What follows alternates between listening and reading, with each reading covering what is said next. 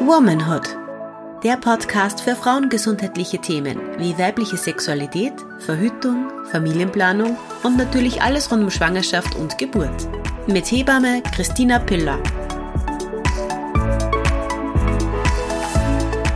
Hallo und herzlich willkommen bei einer neuen Folge von Womanhood. Mein Name ist Christina Piller und ich bin Hebamme und ich habe den Podcast gestartet, um über ganz viele unterschiedliche Themen zu sprechen, die eventuell tabuisiert sind, frauenrelevante und frauengesundheitliche Themen. Ich hatte letztens ein super nettes Mutter-Kind-Pass-Gespräch und das hat mich auf die Idee gebracht, euch kurz diese Folge aufzunehmen. Und zwar geht es heute um die Hausapotheke. Und das ist so eine Liste, das sind zwei auf vier Seiten, einmal die Hausapotheke für die Mama und einmal die Hausapotheke fürs Kind. Das ist eine Liste, die ich vor ein paar Jahren schon zusammengestellt habe und immer wieder erneuere und aktualisiere und Sachen hinzufüge oder Sachen wegnehme. Also es ist quasi ein Work in Progress. Äh, eine Liste von Dingen, die ich den Müttern rate, zu Hause zu haben für sich selber nach der Geburt oder fürs Baby. Und Genau, ich habe mir gedacht, ich stelle euch diese Liste vor und ich lade euch diese Liste hoch. Aber ich mag euch die Liste nicht einfach nur hochladen ohne jegliches Kommentar. Deswegen möchte ich ganz kurz ein paar Tipps und Tricks dazu sagen, vielleicht die Liste auch nochmal kurz erklären oder sagen, wofür man was braucht. Ich finde es auf jeden Fall urpraktisch, beziehungsweise ganz viele von den Frauen, die ich nachbetreut habe oder die ich auch schon in der Schwangerschaft betreut habe, waren sehr dankbar, dass ich ihnen diese Liste gegeben habe. Und vor allem dann, wenn sie die Sachen gebraucht haben oder im Wochenbett, kam dann oftmals das Feedback, dass da ein paar ganz gute Dinge draufstehen. Und deswegen würde ich das gerne mit euch teilen. Und die gibt es dann eben auch zum Runterladen. Die laden wir in die Show Notes rauf. Also könnt ihr das dann alles euch auch besorgen. Ähm, was ganz wichtig ist oder wo auch ganz viele immer gesagt haben, dass sie das häufig verwendet haben und dass das quasi ein Lifesaver war für die Brustwarzen, waren die Silberhütchen. Da gibt's unterschiedliche Marken und unterschiedliche ähm, Größen manchmal sogar.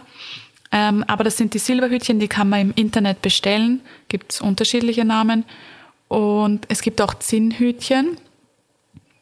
Und die sind ein absoluter Lifesaver. Die haben die Frauen sehr, sehr oft nach dem Stillen, vor dem Stillen, eigentlich immer zwischen den Stillmahlzeiten drauf.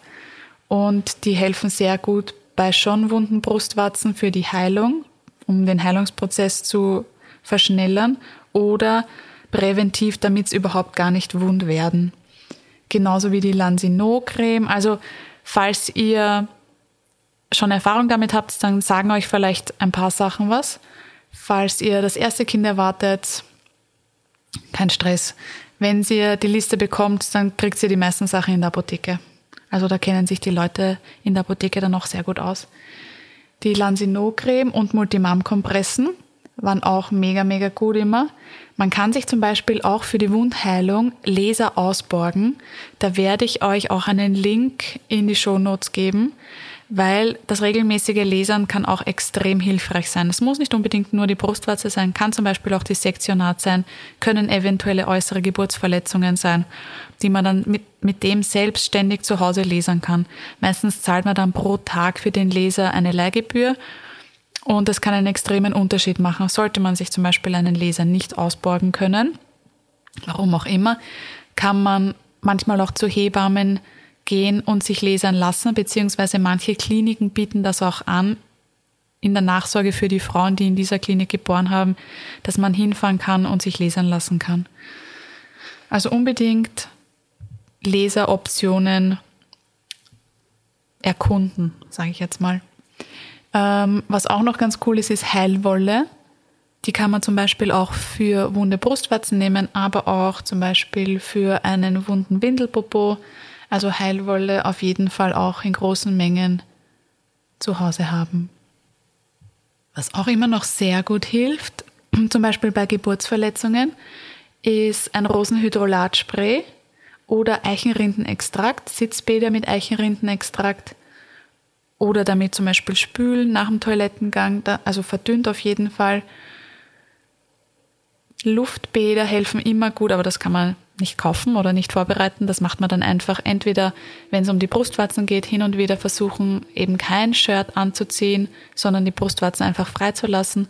Oder wenn es um den Windelbobsch geht, dann unbedingt auch manchmal die Kinder in einer warmen, sicheren Atmosphäre ein bisschen nackig strampeln lassen. Einen Rückbildungstee kann man sich eben auch zu Hause dann machen nach der Geburt. Dafür würde man dann zum Beispiel Hirtentäschler oder Frauenmanteltee kaufen und zwei bis drei Tassen täglich trinken. Je nachdem kann man natürlich auch mit der betreuenden Hebamme nachbesprechen, ob es das überhaupt braucht. Und dann eben dementsprechend vorgehen bzw. verwenden falls man einen Kaiserschnitt hatte oder zum Beispiel auch eine Geburtsverletzung. Da geht es aber erst dann um die Narbenpflege. Das heißt, da muss die Wundheilung schon vollständig abgeschlossen sein. Kann zum Beispiel Johanniskrautöl gut helfen oder Wahler Narbengel. Das sind jetzt aber nicht so Sachen, die ich ultra dringend schon in der Schwangerschaft kaufen muss, weil das weiß ich ja gar nicht, ob ich äh, das brauchen werde. Das kann man dann ruhig danach besorgen. Aber ich finde zum Beispiel manchmal so Dinge, die, die man ganz sicher braucht, ist Kräuterblutsaft. Bei einer vaginalen Geburt verliert man bis zu 500 Milliliter Blut, bei einem Kaiserschnitt bis zu einem Liter. Das ist schon sehr viel. Auch wenn mein Hämoglobin zuvor nicht niedrig war, kostet einem das natürlich Energie, wenn man so viel Blut verliert. Auch wenn es nur 200, 300 Milliliter sind, ist das viel. Und dann noch zusätzlich mit dem Schlafentzug, mit dem regelmäßigen Stillen, ist man einfach sehr müde und vielleicht auch geschwächt. Das heißt, man kann in der Schwangerschaft schon versuchen, den Hämoglobin aufzubauen. Kräuterblutsaft trinken, das kriegt man beim DM. Kräuterblutsaft auf jeden Fall ohne Alkohol. Und das kann man dann auch nach der Geburt im Wochenbett gut weiter trinken. Genauso wie rote Säfte, rote Früchte. Ähm, aber sollte, sollten Eisenpräparate notwendig sein, dann gibt es zum Beispiel genügend Eisenpräparate auch von den unterschiedlichsten Marken. Was man zum Beispiel auch immer daheim haben kann, ist für den Fall, dass man einen Milchstau bekommt, einen 40-prozentigen Tropfen. Das hilft immer ganz gut, wenn man sich dann den Tropfen auf die warme, sehr pralle Brust gibt, dann zum Beispiel warme Umschläge vor dem Stillen und nach dem Stillen kühle Umschläge macht, also so Heatpacks, Coolpacks, das ist auch immer ganz praktisch. Genauso wie schon Kirschkernkissen, die ja in der Schwangerschaft auch schon sehr gut helfen können im tiefen Kreuzbein. Sollte es zu starken Nachwehenschmerzen oder sonstigen kommen, dann auf jeden Fall vom Arzt oder Ärztin verschriebenes Schmerzmittel auch einkaufen. Nicht vergessen, dass man das auch daheim hat. Ja, jetzt zu der Hausapotheke fürs Kind. Da gibt es schon ein paar Sachen, die ich schon in der Schwangerschaft besorgen würde. Einfach weil das Baby meistens nicht Bauchweh hat am Montag um 11 Uhr, wo die Apotheke offen hat, sondern meistens dann am Freitag am Abend oder am Samstag am Abend, wo die Apotheken schon zu haben und ich aber eigentlich jetzt ganz dringend irgendwas gegen die Bauchschmerzen brauche. Das heißt, ob es jetzt, egal ob es jetzt um Bauchweh beim Neugeborenen geht oder um einen roten Po oder um trockene Haut, es ist ganz natürlich und normal, dass man als Eltern, die mit einem neugeborenen Kind zu Hause sind, dass man sich Sorgen macht, dass man unsicher ist. Vor allem, wenn das das erste Baby ist. Und deswegen ist es natürlich auch so angenehm, wenn regelmäßig die Hebamme zum Hausbesuch kommt und schaut, wie es der Familie geht, wie sich das Neugeborene entwickelt, wie die Gewichtszunahme ist, wie es mit dem Stillen geht. Ich habe das Gefühl, also meine Hausbesuche machen mir extrem viel Spaß. Ich sehe das meistens nicht wirklich als Arbeit, sondern die Frauen, die ich betreue, die sind mir auch wirklich wichtig und sind fast so wie Freundinnen. Man tauscht sich aus, man hat meistens gleich ein super einfaches Gespräch und mir liegt das halt wirklich am Herzen, dass denen gut geht und ich mache mir dann auch so viele Gedanken und überlege mir, okay, wie könnte man das besser machen, wenn es ums Stillen geht oder was fällt mir da noch ein oder das ist ja nicht nur die Stunde, die ich dann, oder je nachdem, wie lange ich dort bin, aber meistens durchschnittlich eine Stunde, die Stunde, die ich dann dort bin, wo ich mir Gedanken mache um die Betreuung, sondern meine ganze Betreuung soll ja sinnvoll sein. Das heißt, das soll ja ein roter Faden sich durch die Betreuung ziehen. Und das beschäftigt ja dann die Hebamme nicht nur in dieser, in diesen 60 Minuten, wo sie vor Ort ist, sondern wenn sich dann irgendwo eine Herausforderung zeigt, zum Beispiel beim Stillen, dann überlegt man sich natürlich auch, okay, wie könnte man das anders angehen? Oder man bespricht es mit anderen Kolleginnen. Man liest nach. Also es, man beschäftigt sich dann sehr viel damit, genauso wie bei der Hausapotheke. Ich habe das, eben so wie ich es vorher schon gesagt habe, immer wieder ausgebessert, Sachen dazugegeben, Sachen weggenommen. Auch jetzt erhebe ich nicht den Anspruch, dass diese Liste perfekt ist. Ich habe für mich nur den Anspruch mit dieser Liste, Frauen das nach Hause kommen und das Zuhause sein in den ersten paar Tagen und Wochen leichter zu machen. Das ist mein Wunsch.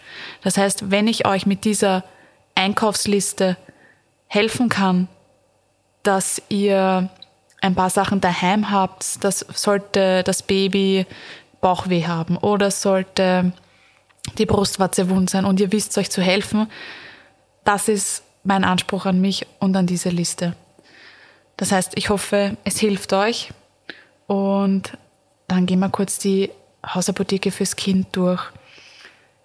So wie ich es vorher schon gesagt habe, beim roten Popo hilft ganz oft Rosenhydrolat oder auch Luftbäder, dass man das Baby nackig strampeln lässt.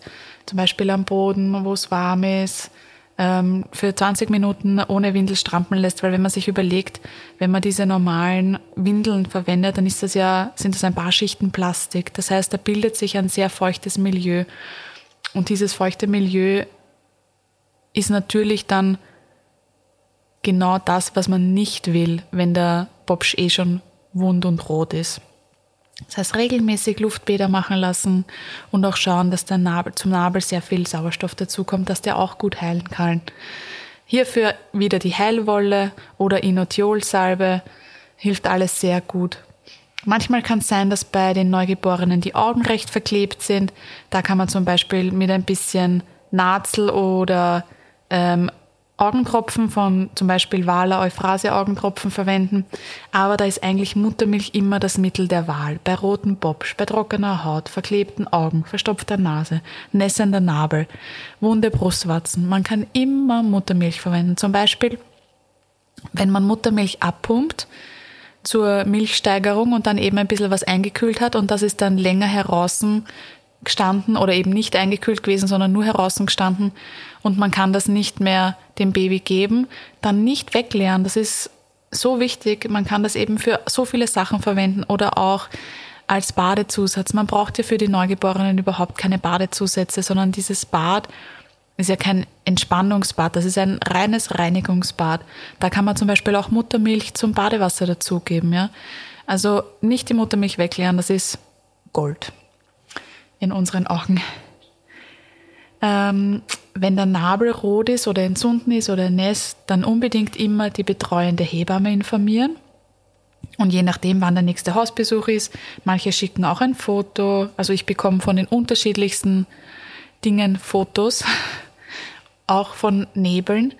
Und da kann aber dann zum Beispiel Schwarztee helfen oder Octenisept zum Desinfizieren und zum Trockenhalten. Es gibt ein, ein Puder von Veleda, das recht gut ist. Das häufigste Hilfsmittel, das man braucht, ist eben bei Blähungen oder beim Bauchweh vom Baby.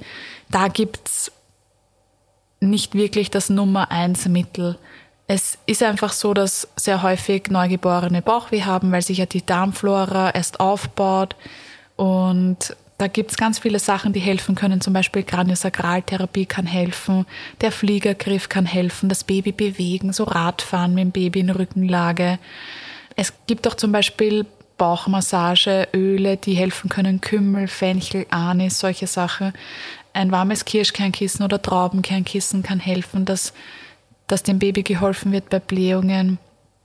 Dann gibt es noch solche Säuglingszäpfchen, meistens sind das Kümmelzäpfchen, die gibt es von unterschiedlichen Marken, aber oftmals ist es auch so, dass die Apotheken das selber machen. Das kann man dem Baby geben. Und ich würde es aber auf jeden Fall auch gut beobachten und schauen, ob ihr glaubt, dass das Baby viel Luft schluckt. Manchmal ist es ja so, dass wenn die Kinder von der Flasche trinken, dass sie Luft schlucken. Wenn sie zum Beispiel von der Brust trinken, ist es dann meistens so, dass sie nicht so viel Luft schlucken. Ähm, und da gibt es dann unterschiedliche Tropfen, die man auch verwenden kann, um dem Baby eben zu helfen bei Bauchweh. Ich würde immer mit dem geringsten Invasiven quasi anfangen. Also mal Bauchmassage machen, Fliegergriff, den Bauch warm halten und schauen, dass sich das Baby so erleichtern kann. Manchmal kann man die Kinder auch abhalten, also übers Waschbecken halten, so wie wenn man mit einem Kleinkind auf der Wiese Lulu geht. Genau, so viel mal dazu. Ich hoffe, dass euch die Einkaufsliste oder Besorgungsliste ein bisschen hilft bei der ersten Zeit zu Hause und dass ihr euch ein paar Sachen davon nehmen könnt. Ich würde mich freuen über Feedback, gerne unter womanhood at wepodit.com. Fragen, Wünsche, Anregungen, Interviewpartnerinnen, Vorschläge sehr gerne. Ich freue mich über alles. Und ansonsten hören wir uns dann wieder nächste Woche Montag mit der nächsten Folge. Danke fürs Einschalten. Tschüss. Dieser Podcast wurde produziert von WePoddit.